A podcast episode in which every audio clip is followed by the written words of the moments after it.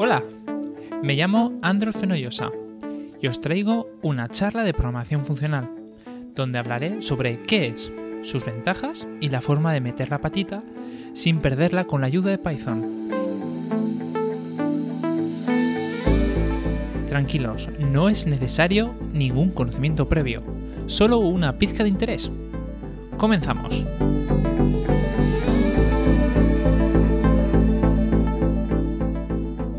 De mis objetivos con esta charla es que dejéis de ver la programación funcional como algo raro que no va con vosotros. Y que dentro de ese surtido de herramientas que dispone encontréis alguna o sea muy útil. Descubriréis que están todas totalmente afiladas y preparadas para que las utilicéis con casi cualquier lenguaje. Si una cosa de todo lo que voy a decir se os queda, para mí habrá sido un éxito.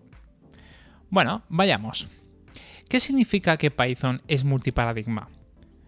Según Wikipedia, Python es un lenguaje de programación interpretado cuya filosofía hace hincapié en la legibilidad de su código. Se trata de un lenguaje de programación multiparadigma, ya que soporta orientación a objetos, programación imperativa y en menor medida programación funcional. Quiere decir que acepta diversas formas de trabajar con el lenguaje. Básicamente existen tres paradigmas predominantes, o dicho de otra manera, tres formatos globales de organizar un código. La programación imperativa o estructurada. El código será ejecutado desde el principio del fichero al final sin seguir ningún tipo de desviación. Su mayor ventaja radica en su simplicidad y poco peso.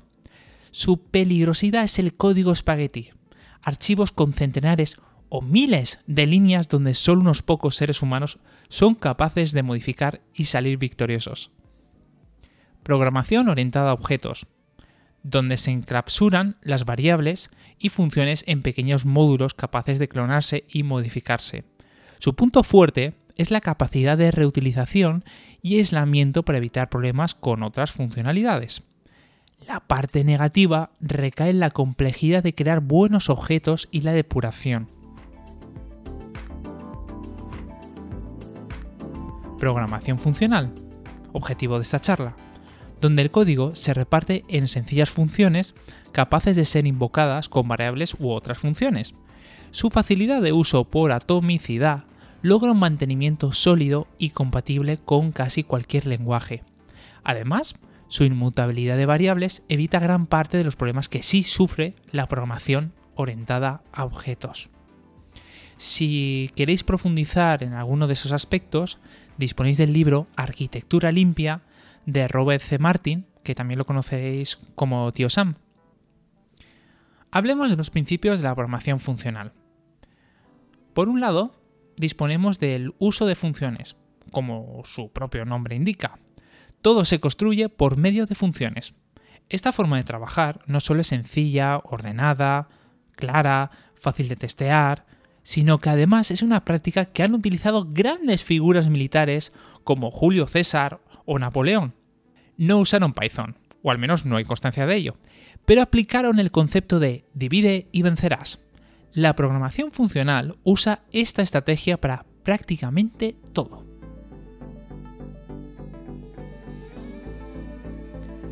Funciones de primera clase. Las funciones son tratadas como una variable más. Incluso pueden ser devueltas. Funciones puras totalmente predictivo. Los mismos datos de entrada producirán los mismos datos de salida. Puedes sustituir el parámetro de entrada sin que ello altere el flujo del programa. Recursividad. Las funciones se pueden llamar a sí mismas simplificando tareas como recorrer árboles de datos o la gestión de bucles controlados. Inmutabilidad. No hay variables, solo constantes. Personalmente, comprender su potencial y llevarlo a la práctica fue como darle al reset a mi cerebro. Tuve que reaprender a usar las variables. Anécdota aparte, ¿dónde suele fallar el software? En gran mayoría de las ocasiones viene por una variable que ha sido modificada. Esto provoca que un bloque de código, se ejecute con unas condiciones no previstas por nadie en el mundo mundial. Toca revisar cada variable en diferentes valores hasta que encontremos al culpable. Os hago una reflexión. ¿Y si usas variables que no puedas modificar? O siendo más prácticos, ¿y si creamos una nueva constante de cada modificación? ¿Y si os digo que a nivel de rendimiento esto es más eficiente? Es un concepto muy interesante de aplicar. Evaluación perezosa o no estricta. En la programación funcional podemos trabajar con expresiones que no han sido evaluadas. O dicho de otra manera, podemos disponer de variables con operaciones cuyo resultado aún no se conocen. A esto se le denomina evaluación no estricta. Un efecto secundario es el aumento de rendimiento.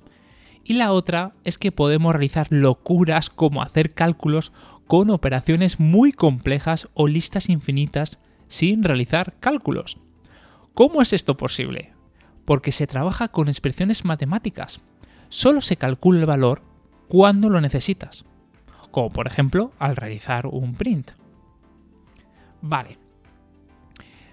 ¿Qué te aporta esto como programador? Te estarás diciendo a ti mismo, ya sé programar usando programación orientada a objetos. ¿Qué gano aprendiendo estas técnicas? Bueno, por un lado, simplificas la creación de concurrencias. Una de sus grandes ventajas, y por la cual se hizo tan popular Lisp, que es un lenguaje funcional, para crear redes neuronales, es poder trabajar simultáneamente con diversas funciones sin efectos secundarios. Disminución de problemas. Las variables son constantes, como ya hemos dicho, son inmutables. En consecuencia, no hay errores de programación derivados del llamado estado global mutable, estados modificables por todo el código, como puede ser el caso de los proyectos orientados a objetos. Rápido de testear. Sabemos qué parámetros podemos dar a una función y qué resultados esperamos. Fácil de combinar con la programación imperativa y orientada a objetos. En este caso, Python adopta herramientas nativas desde la versión 3.0. Código dócil de asimilar y leer. Entender una función. Es mucho más sencillo que ver la estructura de un objeto. Por supuesto, hablo desde el punto de vista de una persona que acaba de llegar a un proyecto o está aprendiendo a programar. Vale, pero paremos ya de teoría. Quiero ver algo. Bueno, os quiero adelantar Mm, que solo voy a enseñar unos ejemplos básicos para iniciarse. La punta de un iceberg. Quedan para los curiosos todo un océano de soluciones y herramientas propias del lenguaje funcional que Python aún no conoce o debe ser extendido por librerías. Vamos a tratar las funciones de orden superior, lambda, filter, map y también veremos los closure. Empecemos por el lambda. Los lenguajes funcionales tienen su origen en la lógica matemática y el cálculo lambda, mientras que en los lenguajes de programación imperativos abrazan el modelo de cálculo basado en el estado, inventado por Alan Turing. ¿Qué son los lambdas en Python? En pocas palabras, pequeñas funciones anónimas, restrictivas y concisas. Si quisiéramos hacer una función tradicional, que se incrementa el valor con el parámetro que se le da, pues tendríamos esto, como podéis observar, eh, incrementa un número. Y para hacerlo con un lambda, lo haríamos de esta forma. Únicamente es una expresión, no la podemos utilizar, pero hay dos formas de sacarle partido. Con paréntesis o guardándolo en una variable.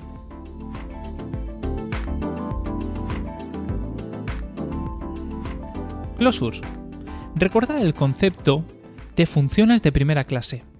Podemos usar funciones dentro de otras funciones y además funciones que devuelven otras. En este ejemplo podéis ver cómo hemos declarado una función dentro de una función, pero que además la devuelve. Con esto podemos hacer cosas tan interesantes como guardar la expresión de la función dentro de una variable en este caso múltiplos de 2, múltiplos de 7, dándole el valor que nosotros deseamos y a partir de ahí ya podemos utilizarlo.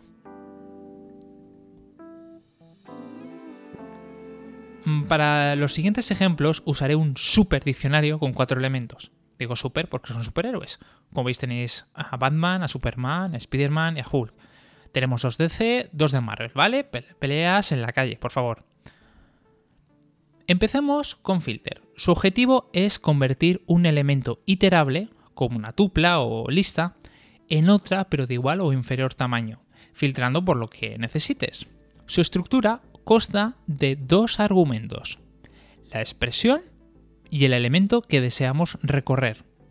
Como veis es una función que yo le otorgo otra función. Vale, busquemos todos los superhéroes de DC. Declaro filter, le doy un lambda, aunque también podría haber sido una función, y le doy para terminar la iteración. Si quiero imprimirlo, antes debo convertirlo en una tupla o una lista. Como resultado final, map. Su estructura consta de dos argumentos, la expresión y el elemento que deseamos recorrer.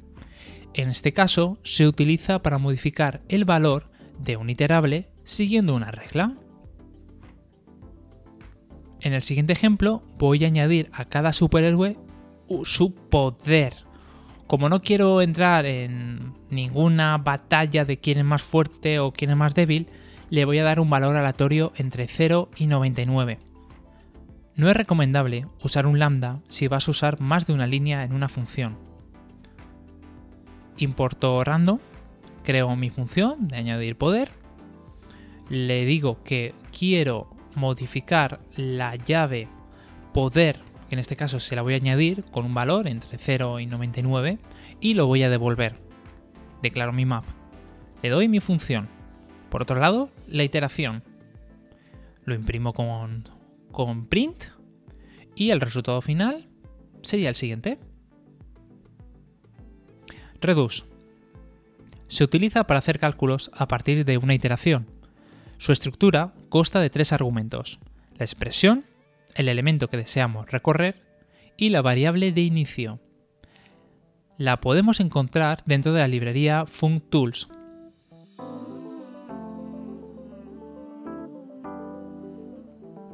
Supongamos que necesitamos contar el número de superhéroes que contienen en su nombre el texto man, M-A-N.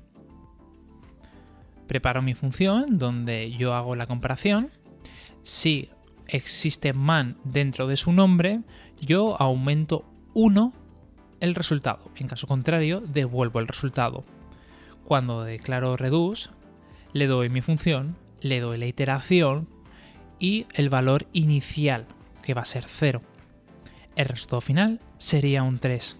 En este caso, eh, únicamente es Hulk el que no tiene este elemento.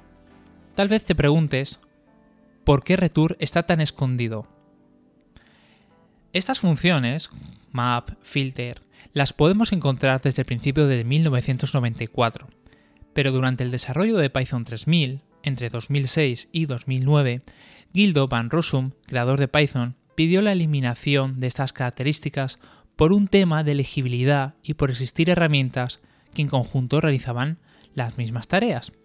Sin embargo, más tarde cambió de opinión y solo Redux fue eliminado, a pesar de que sigue accesible a través del módulo FunTools.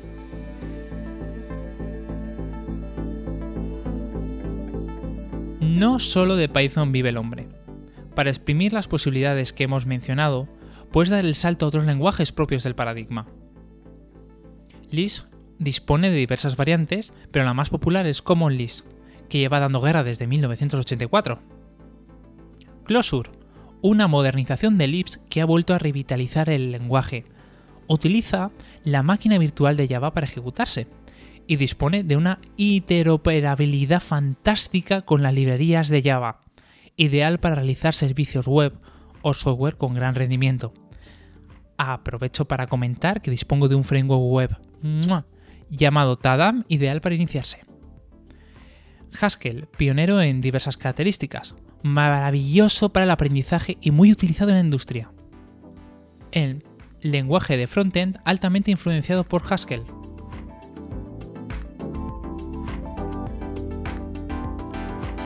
Las compañías que utilizan la programación funcional es muy grande, por lo que he realizado un filter con algunas compañías que usan Leaves o Closure. Como podéis ver es bastante variada.